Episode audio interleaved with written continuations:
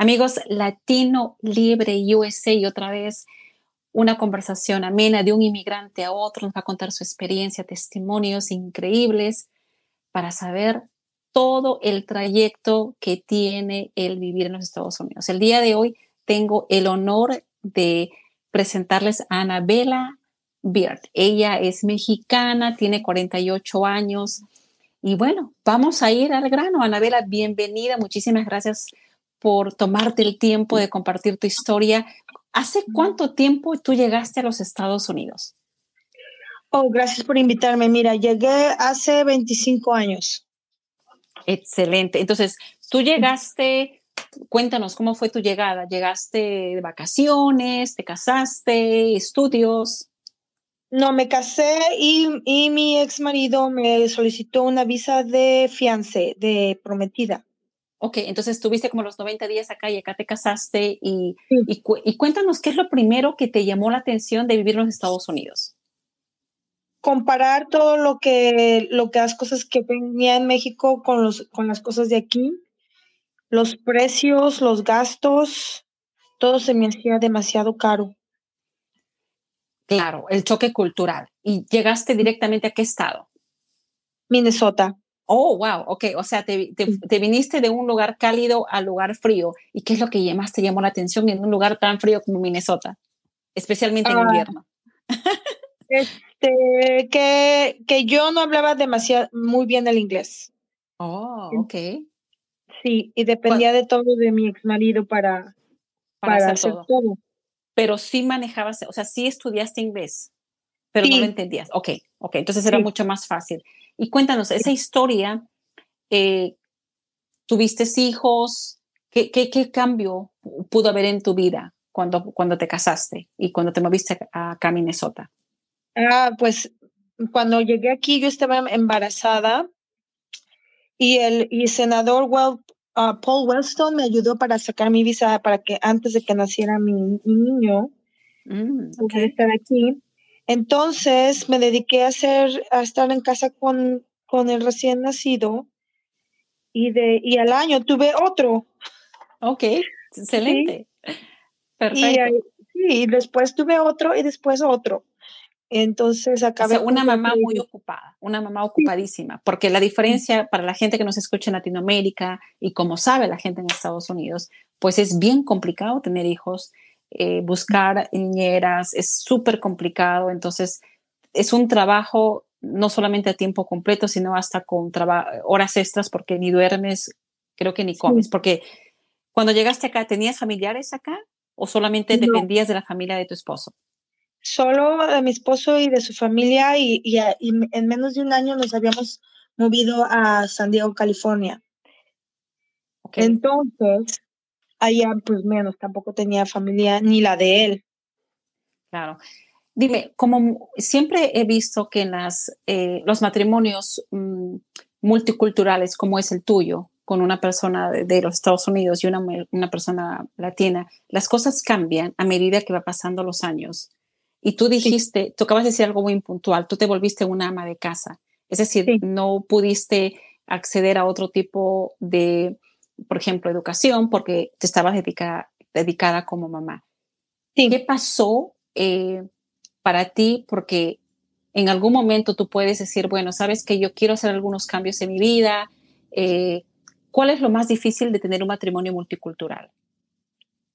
Este, de depender de todo, de, de que dependí de todo de mi ex marido, hasta para manejar. De mm. hecho, conocí a una, una amiga, me hizo una amiga, este, y ella me empezó a enseñar a manejar aquí. Y ya, y yo de sorpresa saqué mi licencia sin avisarle. Y eso me dio más independencia y a, y a él para no estarme llevando aquí y allá a comprar comida y todo, ¿no? Claro, y eso, y este eso en, el, en, en la experiencia que tenemos en Hispanic Solution con mujeres que están casadas con eh, multiculturales, siempre les digo que aprendan a hacer sus cosas solas, absolutamente todo, manejar, porque, bueno, tú aprendiste a manejar porque una amiga, ¿manejabas, las, ¿manejabas las finanzas? No. Claro, por ejemplo, y eso creo que no, no solamente es un error, porque uno dice, bueno, ellos saben, ellos van a conocer, pero mujeres que me escuchan, aprendan a manejar sus finanzas, aprendan a hacer, manejar cheques, aprendan a saber la cantidad que ingresa o sale de la casa, aprendan a ser independientes financieramente. Y eso, la pregunta de repente va a ser un poquito más, eh, más fuerte, no fuerte, pero de repente no, no tan entrometida, Anabel. ¿Eso trajo consecuencias para ti? ¿Te diste, ¿En qué momento te diste cuenta que eso no estaba correcto, no estaba bien o algo andaba mal? Porque eso es una, eh, ese comportamiento de manejarlo todo es muy controlador y, y en definitiva es una forma de uh, técnicamente un abuso. Entonces, sí. tú hiciste, ¿en qué momento te diste cuenta de eso? Este, porque no tenía yo acceso a ir a, a mi país a visitar mi familia, porque oh. no tenía dinero. De, inclusive, mi ex marido me decía, me decía, bueno, es que tú no trabajas, no tienes dinero. Pero le digo, pero ¿cómo voy a trabajar si tengo cuatro hijos y si pago este, la guardería? ¿Qué, qué me queda? Si, ¿Qué trabajo puedo encontrar? No tenía yo una, un inglés así tan bueno, una educación o un entrenamiento como para un trabajo que yo pudiera pagar la guardería y tener mi propio dinero. Entonces él usaba eso, empezó a usar eso de excusa para controlarme y aislarme de mi familia y, y de todo. Este, y, y, eso me, me ponía en depresión, porque yo quería que mi familia en México fuera parte del, pues de mi vida, de, de crecimiento de los hijos. Sí, que tienen sus abuelos allá y tíos y primos. Y, y, no, y, no me, y no podía. Entonces me daba mucha frustración y mucha desesperación estar como, como este, como esclava, ¿no? Así de trabajar para mi familia, pero yo no tenía nada, no, no, tenía ni ropa, no tenía mi carro propio, nada, ni cuenta de banco, nada. O sea, eh, sí, ese es un abuso, pero no te, tú no te dabas cuenta, eh, porque me imagino mucha gente... Claro. No, porque mi ex marido me lo ponía como si él me estaba protegiendo, como que él controlaba el presupuesto de la casa y no teníamos para poder llamar a México porque en aquel tiempo no había internet así como ahora que puedes hablar. Este, no había tanto acceso a los medios sociales ni nada de eso, ¿verdad? O sea, tampoco tenías crédito entonces, porque no tenías acceso a nada. No, sí tenía una tarjeta de seguro social, pero no tenía historia de crédito. Y después aprendí que no tener historia de crédito cero es peor que tener no, mal, crédito. Correcto. Y, la pregunta que te voy a hacer acá es, eh, ¿en qué momento mm, tú, tú, sigues con el, bueno, me acabas de decir que es el esposo, o sea, ¿en qué momento decidiste terminar? Ah, eso pasó este, después de que, me, de que me, el abuso se escaló abuso físico. Y aunque los niños estaban pequeños, ya cuando empezaron a crecer, a mí ya me preocupaba que ya se daban cuenta.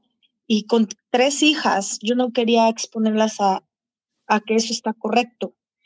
Este, entonces, yo ponía, puse de excusa a él que yo necesitaba educarme para ayudar a los niños con las tareas de la, de la secundaria, de la primaria y cómo iban creciendo, ¿no?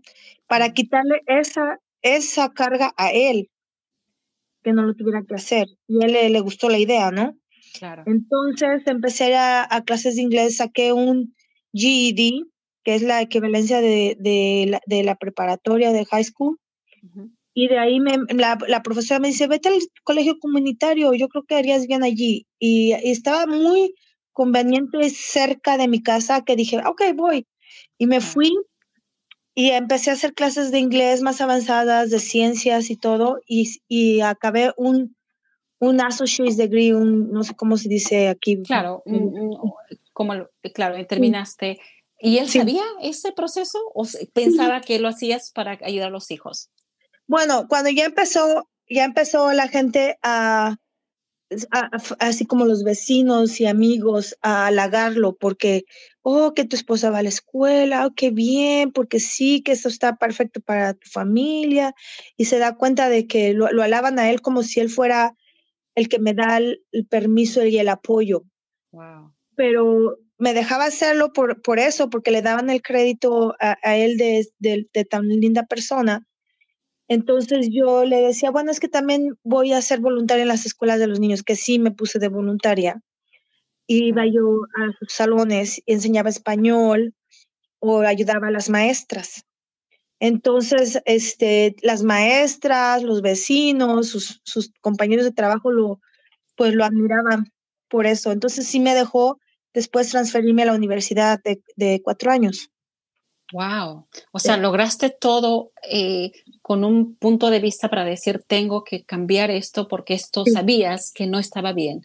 Desde el momento en que él te decía, no puedes ir porque no trabajas y pues era una no solamente controlarte. Y a las mujeres que, que, en este momento, que a veces existe mucha negación porque dicen, no, yo quiero tener mi pareja para siempre, porque así nos enseñaron en nuestros países, ¿qué le dices a ella, Anabel, a ellas? Es que es diferente dinámica aquí en este país. Tener independencia de sus ingresos y manejar, saber cómo manejar los ingresos es diferente que en nuestros países. Así es. Una, eh, una cosa que yo supe, tuve que aprender es hacer mi presupuesto. Tuve que aprender a ahorrar dinero, tuve que aprender a, a, a, elevar mi crédito y, y, y, y, eso lo aprendí también por yendo a la escuela. Este, y es muy diferente la dinámica. De, de ahí, cuando yo me salí del matrimonio, yo ya tenía un poco más como la experiencia de ahorrar. Claro, porque hiciste un plan. Sí, hice un plan. Claro. Y me tomó como siete, ocho años poder definitivamente salir este, ya con un plan. Y, y, ya que me salí, pues sí, o sea, no fue, no fue todo glamuroso, tuve, no tuve casa, estuve en un albergue. Y, o sea, cuando hablas de un albergue es porque pasó algo mucho más grave contra ti. ¿Y qué es lo que pasó?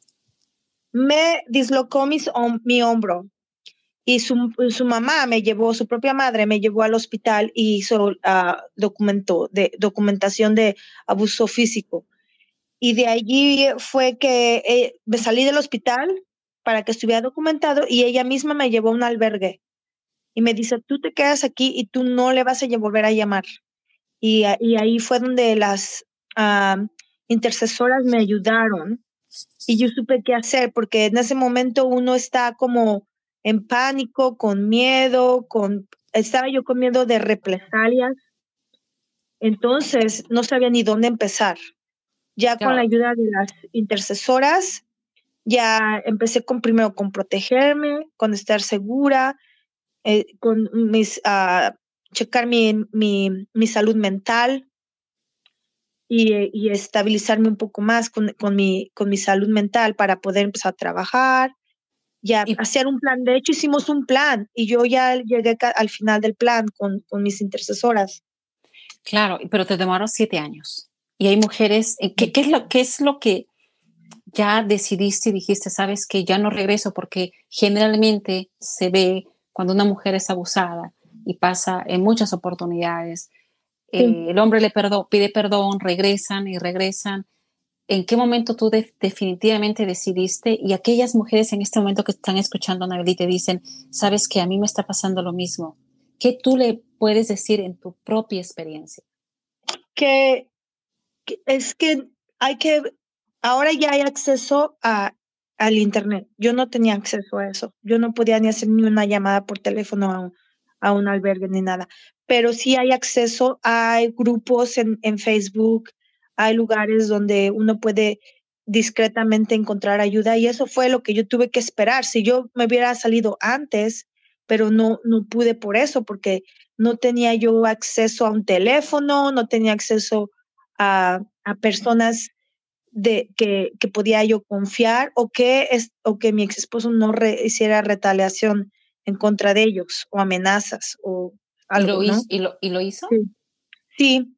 De la poca gente que me trató de ayudar porque me vieron con moretes, con, uh, este, con heridas, eh, ellos me quisieron ayudar y él sabía alguna cosa de ellos, los iba a, a difamar, los iba, o sea, les amenazaba con, con cualquier con cosa, lo bueno y lo malo que sabía de ellos todo lo bueno y todo lo malo. Entonces yo acababa regresando, o sea, yo quedaba ahí estacionada allí en, este, en esta situación como, como rehén. Y ya de plano de cuando pasó esto, este, ya yo tenía discretamente acceso tú a lugares para que llamaba yo, pero nunca había una cama para mí en el albergue, porque yo estaba buscando la oportunidad, buscando la oportunidad y escondía dinero así tres dólares, cuatro dólares, escondí un poquito de dinero. Y, nada, y tenía siempre una maleta lista. Yo desarrollé mi propio plan, pero sí me tomó bastante porque tengo cuatro hijos y, y tenía que hacer la custodia en las cortes, tenía que documentar todo para, para demostrar que había abuso, porque traté muchas veces de denunciar el abuso y no, y no pasaba. Él es americano y a mí me metieron a la cárcel cuando él fue el que me golpeó, este, por defenderme. Entonces, yo me quedé como, como que, ¿qué está pasando? Porque les expliqué. Le digo, es que mira, él tiene 300 libras y yo soy 150 y, y sabe judo y, me, y a mí me metes a la cárcel por defenderme. Eh, eventualmente yo dejé de defenderme. Si, se me, si me, la, me ahorcaba o se me echaba encima, yo ya ni, ni un rasguño, porque no una vez, pero dos veces me metieron a la cárcel. E, esa es una de las otras experiencias que, que como inmigrante fueron bien traumatizantes para mí. Claro, y, ahí viene la parte ¿no? de, también del cuento, de, el cuento de hadas que tienen eh, muchas mujeres que creen que porque se casan con un ciudadano estadounidense ya todo va a estar perfecto, pero no es así. Y hay algunas veces que las mujeres lo silencian por vergüenza. Y, lo que estás contando, Anabel, es realmente muy conmovedor. No me puedo imaginar lo que tú has tenido que pasar, estar en la cárcel. Bueno, ya después de esas dos experiencias, me, me, di cuenta de que yo te necesitaba grabar los episodios porque ya eran más predecibles. Entonces me mm. preparé y, y tuve un, un iPod, un, un, aparato para grabar que lo usaba yo para la universidad, pero yo me lo guardaba, me lo guardaba en mi brasier. Ah, y ya cuando yo predecía que iba a haber una situación, lo ponía para grabar. Entonces llamaba a la policía, y yo llamaba a la policía y él, y, y entonces ya de él les decía todo lo contrario de lo que había pasado, pero que yo lo había hecho a él. Claro. Y yo le decía a los policías, no, por favor, escucha esto. A veces no querían escucharlo, pero la última vez sí fue una mujer policía que me dice, a ver, bueno, enséñame. Y cuando le enseñé lo que grabé, era todo lo contrario de lo que él había descrito. Así es, que eso es también la parte de la discriminación que sufrimos, porque no nos creen. No, no, me creían. Así es, así es. No me creían. Lamentablemente los oficiales que, que sabían de la situación que yo les pedí ayuda eran igual que oh, él, ah, blancos. No voy a decir, no te voy a decir, oh, no, porque no, él es, es, un, es un hecho. Eran blancos, es como una fraternidad y se apoyan y se, y se protegen unos a otros. Cuando ya me tocó una mujer o un oficial que era uh, afroamericano, él me dice, señora, yo estoy más de 26 años eh, aquí trabajando y usted necesita salirse de aquí. Él me dijo, la mujer sí aceptó ver mi evidencia, los demás no. Y, entonces fue cuando ya ah, empecé yo a documentar todo. Y ya cuando yo lo usé en la corte para, para las custodias de mis hijos, de mis hijas, este, 300 documentos en fotografías, text message, correos electrónicos, eh, grabaciones. todo. si no, no te creían. Y es más, y es más, podías haber perdido a tus hijos, porque eso es lo que pasa todo el tiempo con las mujeres que se casan con eh, esos estadounidenses abusivos. De hecho, perdí a mis dos hijas adolescentes, se las llevó a California sin mi consentimiento y yo le rogaba a la policía que, que las pusiera como missing persons, como un reporte de personas extraviadas. Me dice, no, pero están con su papá. Le digo, no me pidió permiso, están en peligro, están en peligro. No me escucharon. Ya en California mis hijas fueron agarradas por los servicios sociales y ya cuando me llaman, yo sin dinero por tanto que pagar abogados y eso, no pude rescatar a una. Fue al, a lo al foster care tenía 17 años y cuando ya iba a cumplir 18 los quitan del foster care y la trabajadora social a cargo era de un grupo de, de tráfico humano. Se habían robado a mi hija. Oh my God. Se la iban, se la iban a llevar a otro país. De, porque ya después de 18 años que los quitan del sistema, son como, oh, sea, se perdió, se fue, corrió, no sé, los ponen excusas, ¿no? Correcto. Y la gracias a Dios fue, la encontraron en Seattle, la iban a cruzar a la frontera de Canadá.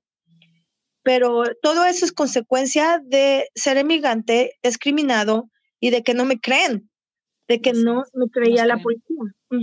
Y eso, y ayer, y ayer, justo nos pasó un caso con una persona que tenía el mismo caso de, de abuso, pero financiero, y el esposo, el ex esposo había usado las tarjetas. Y cuando yo hice la llamada a la agencia de colecciones, específicamente a unos abogados, lo primero que me dijeron es las cosas, bueno, pasan cosas en la vida. Y eso es porque quien toma la llamada es un hombre que no entiende que las mujeres, como tú estás contando un relato tan conmovedor, un relato tan, que es real, que sí pasa en los Estados Unidos, que no, eh, que la gente hay leyes que se tienen que cambiar, ah, no estamos protegidos como debería ser. Por eso es que hacemos este programa latino libre US, porque ese es el tema. La gente no sabe, Hollywood nos vende cosas que no son y tu testimonio tan desgarrador, Anabel, te lo agradezco infinitamente porque sé pues, que puede ser muy doloroso para ti incluso recordarlo. ¿Cómo están tus hijos ahora? Ya son adultos, ya después de cumplir los 18 años yo ya no tenía derechos legales de decirles vayan a la derecha, a la izquierda, hagan esto, hagan aquello. Los tuve que dejar ir con sus vidas, con sus, experimentar sus vidas. Se regresaron a California. Pero una, ahorita que mencionas eso de protegerse, cuando yo tuve esta situación, inmediatamente noté que él había abierto una cuenta de Credit Karma o de algo sin mi consentimiento y fui hice el reporte de policía y él tuvo que ir a la corte por robo de identidad. Entonces yo les aconsejo a, todas las mujeres que vean si hay algo que les pueden checar, proteger su identidad. Lo recomiendo bastante y que no den permiso a nadie de usar su seguro social, sus nombres, eh, dirección, todo eso, protéjanlo. Ah, perfecto. Bueno, Ana, ver, ¿cómo estás tú? ¿Qué sueños tienes tú, Anabel? Ahora estoy muy bien. Este, llevo cinco años con con, bueno, ya me acabo de casar otra vez. Este, Felicitaciones. Sí, gracias. Eh, pero él, él es también papá y es nuestra segunda vez. Él también es americano, pero no es nada que ver con lo que experimenté. Claro. Eh, todo lo que yo quiero hacer en mi vida me apoya. Eh, yo le, ahorita estoy yendo a la escuela de cosmetología y, y, le parece fantástica la idea de que yo pueda hacer algo que me hace feliz. Soy maestra de preescolar. sabe que me encanta mi trabajo, sabe que no hago suficiente dinero, pero también él es muy ahorrativo, trabajamos en presupuesto, no queremos tener crédito, a deudas de crédito. Eh, él ya tiene, compró una casa antes de casarnos, yo no tengo que preocuparme por comprar una casa. Y, y este, nuestros carros están pagados, todo lo tratamos de planear así para no tener deudas. Wow, perfecto. Te felicito y muchísimas gracias otra vez eh, por todo, por el testimonio y, y, por todo lo que nos has contado, sobre todos los consejos. Hoy hemos aprendido de ti la resistencia, eh, prepararse, tener un plan, porque tú lo, lograste y tomó años para que tú pudieras salir de una relación tan abusiva. Y de verdad, eh, para mí es un honor escucharte, conocerte eh, sé que has avanzado muchísimo y, esperemos saber más de ti porque Latino Libre USA va a seguir por años. Y muchísimas gracias, sí. ¿Algo más que quieras decir a la, gente que nos escucha? Que, pues que si, si no saben de algo, de, de, pues de lo que sea de crédito, de comprar una casa, de un carro, que investiguen primero, que vean con una persona los impuestos también, porque yo tuve que pagar a alguien para que me los hicieran bien y, y fue una inversión para mí porque yo lo hubiera hecho mal. Entonces, yo prefiero ir con el especialista y pagar y, ponerlo en mi presupuesto para que las cosas se hagan bien o aprender bien a hacerlas. Eso es lo que recomiendo. Pregunten, porque tú fuiste recomendada por una amiga mía y me ayudaste con mi deuda de estudiantil, cómo hacer refinanciar y cómo este, ¿cómo se dice? Consolidar. Consolidar, correcto. Hice mi, mi, programa y todo porque estaba en default, que no, ¿cómo se dice default en español? Este, Estabas eh, como en colecciones, sí, estaba. Sí. en colecciones. Entonces, este, ya yo, eso fue parte de, parte de mi progreso financiero individual, de esa deuda, es lo único que tenía de deuda. Entonces, empecé a hacer los pasos porque no sabía ni dónde empezar. Entonces, les aconsejo que pregunten, que alguien que tenga una buena referencia de que haga las cosas bien y honestamente y, este, y que, y que inviertan. Así es. Si hay que pagar, hay que pagar.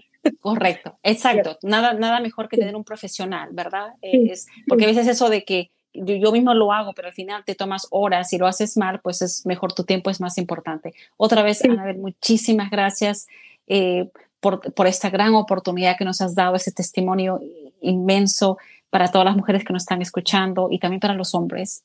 Eh, que sepan que estamos bien preparadas y que definitivamente vamos a seguir eh, alzando nuestras voces para que nos oigan. Conmigo hasta mi próximo episodio, Latino USA. Chao, Anabel. Gracias. Chao, gracias.